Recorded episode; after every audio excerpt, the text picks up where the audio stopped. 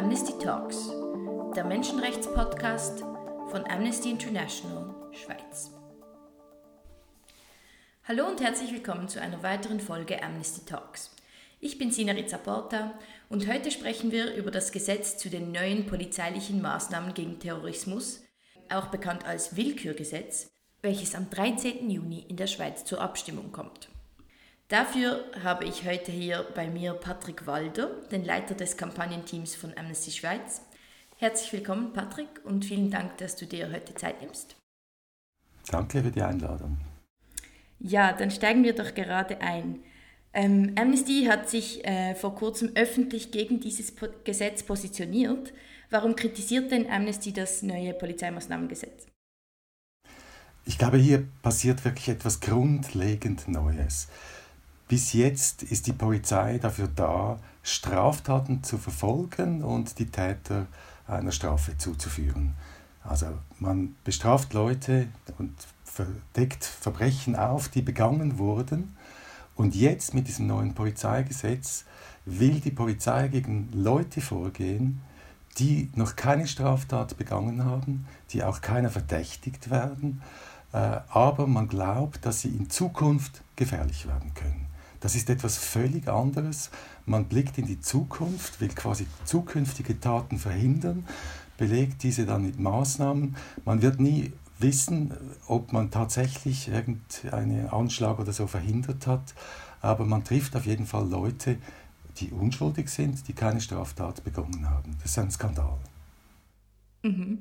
Und also Du hast jetzt gesagt, es geht um Maßnahmen äh, vorausgenommen, nicht für schuldige Leute. Aber worum geht es genau im Gesetz? Also was sind wirklich die Maßnahmen, die mit diesem Gesetz eingeführt werden sollten?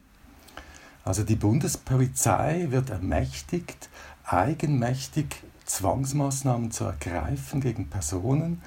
Diese Zwangsmaßnahmen äh, sind sehr zahlreich. Das beginnt mit Gesprächsteilnahmepflicht, das heißt, äh, die Betroffenen müssen beispielsweise mit der Polizei regelmäßig reden, eine Meldepflicht bei der Polizei, das kann dreimal am Tag sein, es gibt Kontaktverbote, Rayonverbote, elektronische Überwachung, Fußfesseln, Reiseverbote bis hin zum Hausarrest. Das ist quasi die schwerste Maßnahme, dass man Leute monatelang einsperren kann. Und ja, das ist ein wirklich ziemlich heftiges, äh, ein heftiger Katalog von Maßnahmen, den man eben gegen Personen einsetzen kann, die keine Straftat begonnen haben. Mhm. Ähm, und jetzt, wie auch der Titel vom Gesetz schon sagt, es geht darum, Terrorismus zu bekämpfen. Also intuitiv würden da jetzt natürlich sehr viele Leute und ja, eigentlich auch ich selber sagen, das ist doch richtig, dass die Polizei Maßnahmen ergreifen kann gegen gefährliche Personen. Warum ist das dann eine solche Änderung? Ist, warum ist diese problematisch für die Menschenrechte? Also es ist heute schon möglich, gegen Personen vorzugehen mit dem Strafrecht, die zum Beispiel einen Anschlag planen oder eine Straftat vorbereiten. Das ist heute bereits im Strafrechtsbuch enthalten.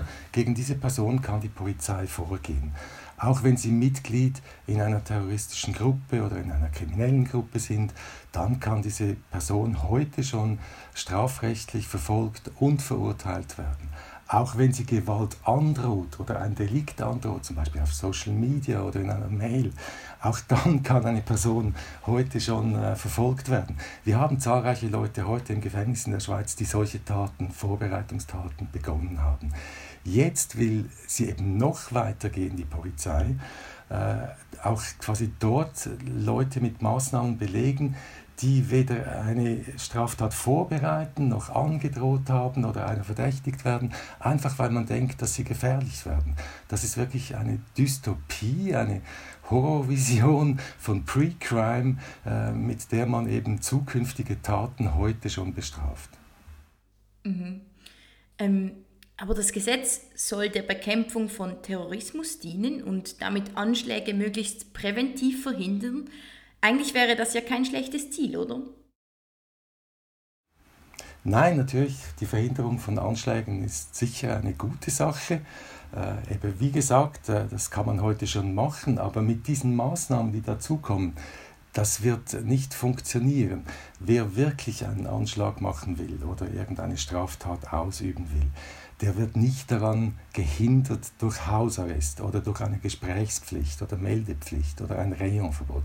Die Person kann ja trotzdem, wenn sie unbedingt will, das Haus verlassen und eine Straftat begehen. Das kann dann nicht verhindert werden. Also man sieht, dass das Gesetz keine Sicherheit schafft, aber äh, unschuldige Leute massiv betrifft, äh, willkürlich auch. Man weiß nicht äh, letztlich, wen man da für gefährlich halten soll. Und deren Leben wird massiv eingeschränkt. Also sicher ein willkürliches und auch ein unverhältnismäßiges Gesetz. Mhm. Also du sprichst jetzt immer von unschuldigen Menschen. Ähm, das Gesetz betont aber schon, dass es sich eigentlich gegen potenzielle TerroristInnen richtet. Ähm, du hingegen würdest jetzt behaupten, das Gesetz betrifft, betrifft eigentlich uns alle. Warum würdest du das sagen? Genau, das ist ein zweites Problem in diesem Gesetz, dass Terrorismus oder eine terroristische Aktivität extrem breit definiert ist. Und zwar heißt es dort, äh, eine terroristische Aktivität ist bereits die Verbreitung von Furcht und Schrecken mit einer politischen Absicht. Also wer Furcht und Schrecken verbreitet mit einer politischen Absicht, könnte mit diesem Gesetz als terroristisch verfolgt werden. Damit, mit dieser Definition, kann man zum Beispiel den Klimastreik als terroristisch verfolgen, weil sie ja quasi schlimme Szenarien uns vormalen und äh, sagen, wenn wir nichts, keine bessere Politik machen, wird die Welt quasi untergehen. Sie verbreiten also ganz sicher Furcht und Schrecken und man könnte sie daher so verfolgen. Aber auch was weiß ich, SVP-Propaganda, die zum Teil Furcht und Schrecken verbreitet oder sonst jemand, der vielleicht in der Öffentlichkeit lospoltert. Also die ganze Zivilgesellschaft wäre letztlich von diesem Gesetz betroffen, wenn man eben legitimer politischer Protest mit diesem Gesetz als terroristisch verfolgen könnte. Mhm. Ähm, und durch diese breitere äh, Definition werden auch die Personen, die da verdächtig sind, immer breiter definiert. Ähm, und also die Bundespolizei will ja diese Zwangsmaßnahmen, die dann erlaubt wären, gegen potenziell gefährliche Personen einsetzen. Aber ähm, gibt es denn schon Informationen, wie möchte denn die Bundespolizei solche potenziell gefährlichen Personen erkennen? Ja, das ist eine sehr gute Frage. Wie erkennt man eine Person, die gefährlich sein soll, aber die eben noch gar keine Straftat begangen hat? Ähm, ja, es ist klar, das ist extrem schwierig. Die Gefahr ist, dass äh, nicht mehr wie beim Strafrecht einzelne Personen in den Fokus geraten, die eben eine Straftat begangen haben oder nicht, sondern dass ganze Gruppen verdächtigt werden, in denen man eben Gefährder oder terroristische Gefährder vermutet. Also beispielsweise die muslimische Minderheit in der Schweiz. Und wie findet man dann innerhalb dieser Gruppe diese Gefährder? Ich stelle mir vor, dass äh, die Bundespolizei diese Leute überwachen lässt und aussortiert anhand von Kriterien wie zum Beispiel Alter, Geschlecht, äh, Religion, arbeitslos oder nicht und so weiter. Und diese Merkmale werden dann für diese Person quasi zu einem Risikofaktor, also eine Kombination von Merkmalen, junger Mann, muslimischer Hintergrund, keine Arbeit, was weiß ich, wird dann plötzlich zum Opfer von Profiling, von Überwachung und äh, damit stigmatisiert man eine ganze Gruppe unserer Gesellschaft, marginalisiert sie und grenzt sie weiter aus. Und das ist eigentlich genau das Gegenteil von dem, was man braucht bei einer wirksamen Terrorismusbekämpfung. Also wir hatten vorher davon gesprochen, dass die Polizei willkürlich eben so Zwangsmaßnahmen gegen unschuldige Personen dann ansetzen kann. Ähm, gibt es denn Wege, wie sich Betroffene wehren könnten, wenn die Polizei eben diese Maßnahmen gegen sie ergreift? Das ist ein weiteres Problem, das sich stellt bei diesem Gesetz, dass quasi die Rechte der Betroffenen sehr eingeschränkt ist. Zuerst, die Polizei braucht keine richterliche Genehmigung für die Anordnung von diesen Maßnahmen, außer beim Hausarrest. Sie kann sie also eigenmächtig anordnen. Zweitens, es gibt zwar eine Rekursmöglichkeit für die Betroffenen, aber der Rekurs hat keine aufschiebende Wirkung für die Maßnahmen. Also die Maßnahmen laufen dann weiter. die ganzen Rechte, die einer Person zustehen und garantiert werden bei einem Strafverfahren, die gibt es hier nicht so im gleichen Maße. Man muss also quasi als Betroffener dann auch seine Unschuld beweisen oder seine Ungefährlichkeit in der Zukunft beweisen, was etwas völlig Absurdes ist, das Kafkaesk. Wie kann ich beweisen, dass ich in Zukunft ungefährlich bin? Es ist also hier auch eine Umkehrung quasi der äh, Unschuldsvermutung, die ein wichtiger Grundsatz in unserem Rechtsstaat ist. Und es wird hier so etwas wie eine Gefährlichkeitsvermutung eingeführt. Das hebelt wirklich unser Rechtssystem aus. Mhm. Also ist eigentlich schon ein sehr großer Einschnitt in das bestehende System. Was bedeutet es denn für unseren Rechtsstaat, wenn die Polizei jetzt auf einmal eigenmächtig solche Maßnahmen ergreifen kann und es auch so ist, dass den Betroffenen der normal gängige Rechtsschutz, der in der Schweiz normalerweise garantiert ist, eben nicht äh, gewährt wird. Ja, das ist wirklich ein Problem. Es könnte sich so etwas wie ein paralleles äh, Rechtssystem hier her herausentwickeln, wo man Leute bestraft ohne Anklage oder Urteil. Also außerhalb eines Strafverfahrens bestraft für Dinge, die sie vielleicht in Zukunft tun und ihnen dann auch nicht die üblichen Rechtsgarantien gibt. Das ist äh, quasi eine Vollmacht wirklich für Polizeiwillkür.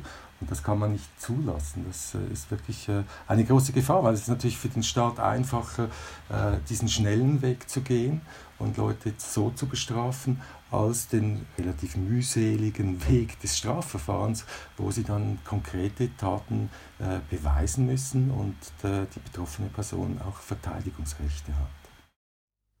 Ähm, jetzt noch etwas zu einem anderen Thema, spezifisch auf die, Zwang, die einzelnen Zwangsmaßnahmen. Ähm, du kritisierst besonders den Hausarrest. Warum?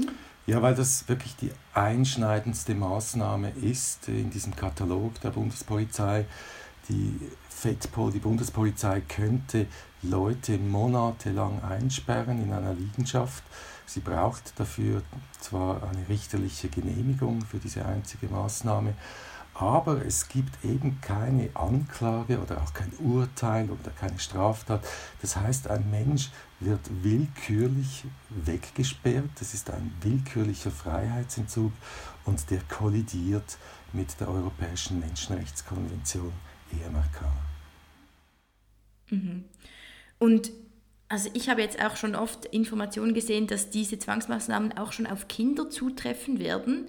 Ähm, Du behauptest auch, das Gesetz verletze sogar die, die Kindermenschenrechte an sich. Warum würdest du das sagen? Also diese Maßnahmen können gegen zwölfjährige Kinder eingesetzt werden. Der Hausarrest gegen 15-Jährige. Das ist wirklich sehr stoßend. Es kollidiert eindeutig mit der UNO-Kinderrechtskonvention, die die Schweiz ratifiziert hat, also zu der sie also verpflichtet ist. Und in der Kinderrechtskonvention heißt es, dass bei allen Maßnahmen, die gegen Kinder eingesetzt werden muss, das Kindeswohl im Zentrum stehen muss. Und das ist hier eindeutig nicht der Fall. Im Gegenteil kann man sagen, dass das Kindeswohl hier mit Füßen getreten wird. Also es ist wirklich äh, beschämend, dass die, dass die Schweiz solche Maßnahmen gegen Kinder äh, einsetzen möchte und ihnen nicht einmal mehr Rechte zusteht in diesem Verfahren als den anderen Betroffenen. Wie könnte es sich denn auf äh, Kinder auswirken, die von solchen Zwangsmaßnahmen dann betroffen sind? Also ich glaube, das führt zu einer weiteren Stigmatisierung, äh, wenn eben solche Jugendliche auf schiefe Wege kommen, sich radikalisieren. Das gibt es ja alles. Das leugnen wir überhaupt nicht. Ich glaube, im Gegenteil, da kann man mehr Maßnahmen ergreifen, zum Beispiel mit Sozialarbeit, Jugendarbeit, mit Hilfe und Angeboten für diese Jugendlichen, diese zu begleiten, in Jobs zu finden, bei der Ausbildung weiterzuschauen. Das sind Maßnahmen, die vernünftig werden. Aber sie als terroristische Gefährder abzustempeln, das wird sie noch weiter stigmatisieren, marginalisieren. Das sind ja so Allmachtsfantasien von Jugendlichen, die man dann genau noch erfüllt, indem man ihnen quasi diesen Prägestempel terroristischer Gefährder gibt, einen Heldenstatus. Also in meiner Sicht sicher kontraproduktiv. Mhm. Ähm, es gab jetzt auch von anderen Seiten als Amnesty und von dir schon sehr viel Kritik an diesem Gesetz. Ähm, zum Beispiel die Menschenrechtskommissarin des Europarates, die UNO-BerichterstatterInnen, über 60 Schweizer RechtsexpertInnen. Warum hat denn das Parlament dieses Gesetz trotzdem verabschiedet?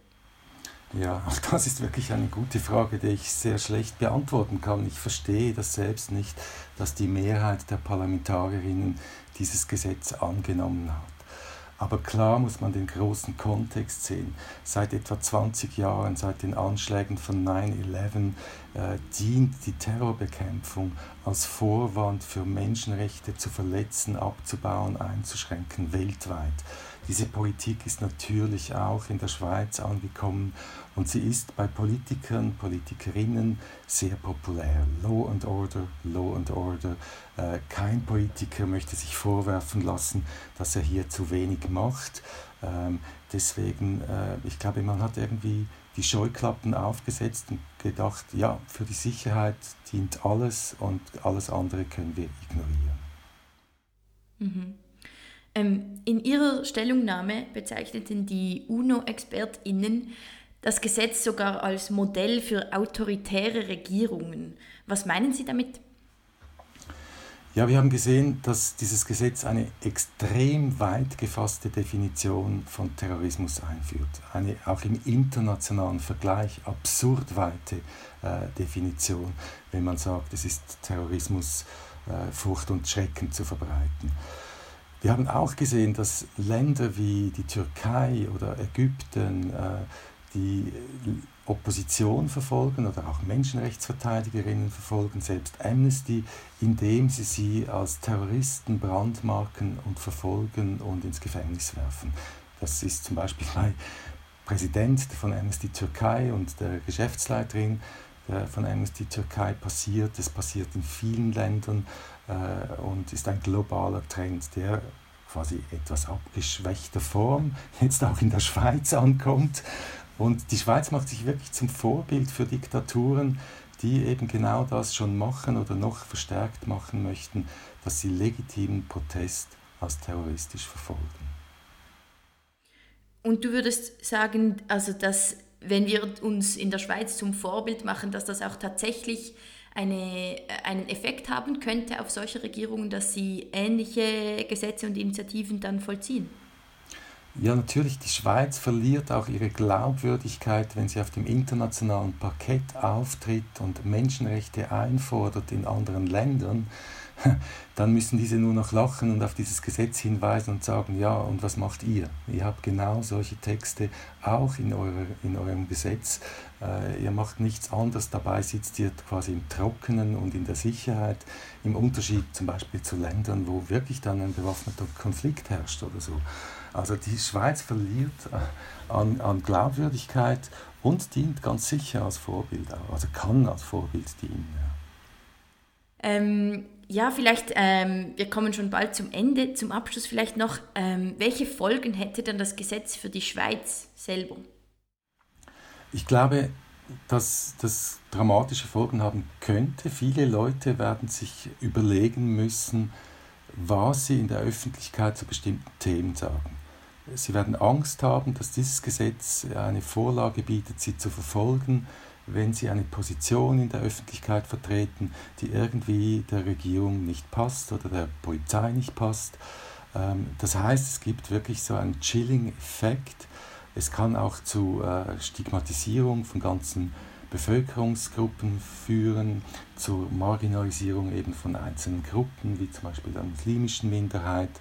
Äh, auch das ist leider ein globaler Trend, äh, Shrinking Space für Zivilgesellschaft.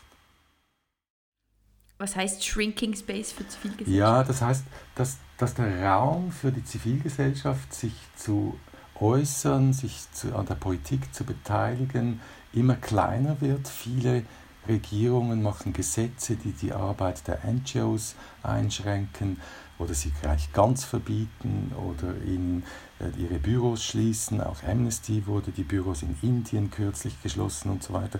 Das ist ein globaler Trend.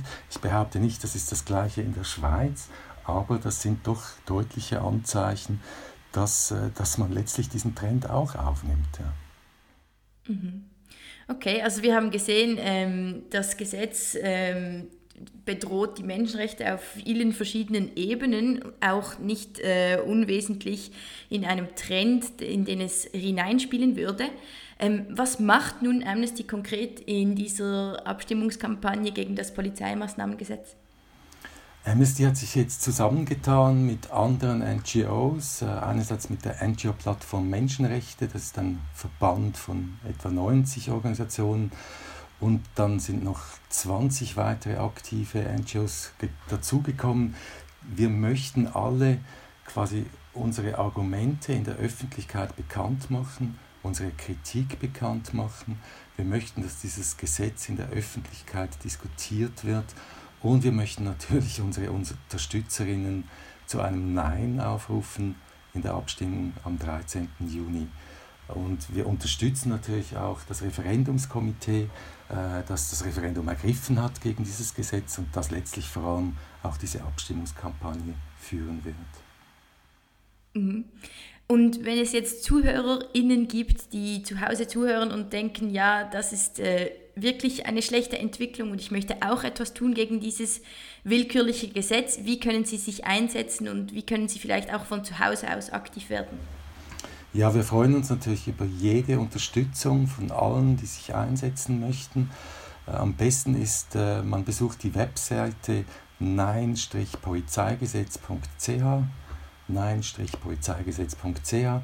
Dort findet man alle Informationen, es gibt auch Aktionsvorschläge, äh, man kann Visuals runterladen.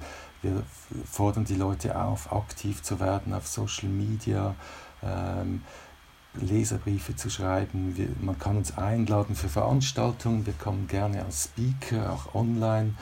Und man kann auf der Webseite auch den Flyer bestellen. Wir hoffen, dass möglichst viele Leute möglichst viele Flyer bestellen und diesen verteilen. Äh, den Link kann man vielleicht auch noch einblenden dafür.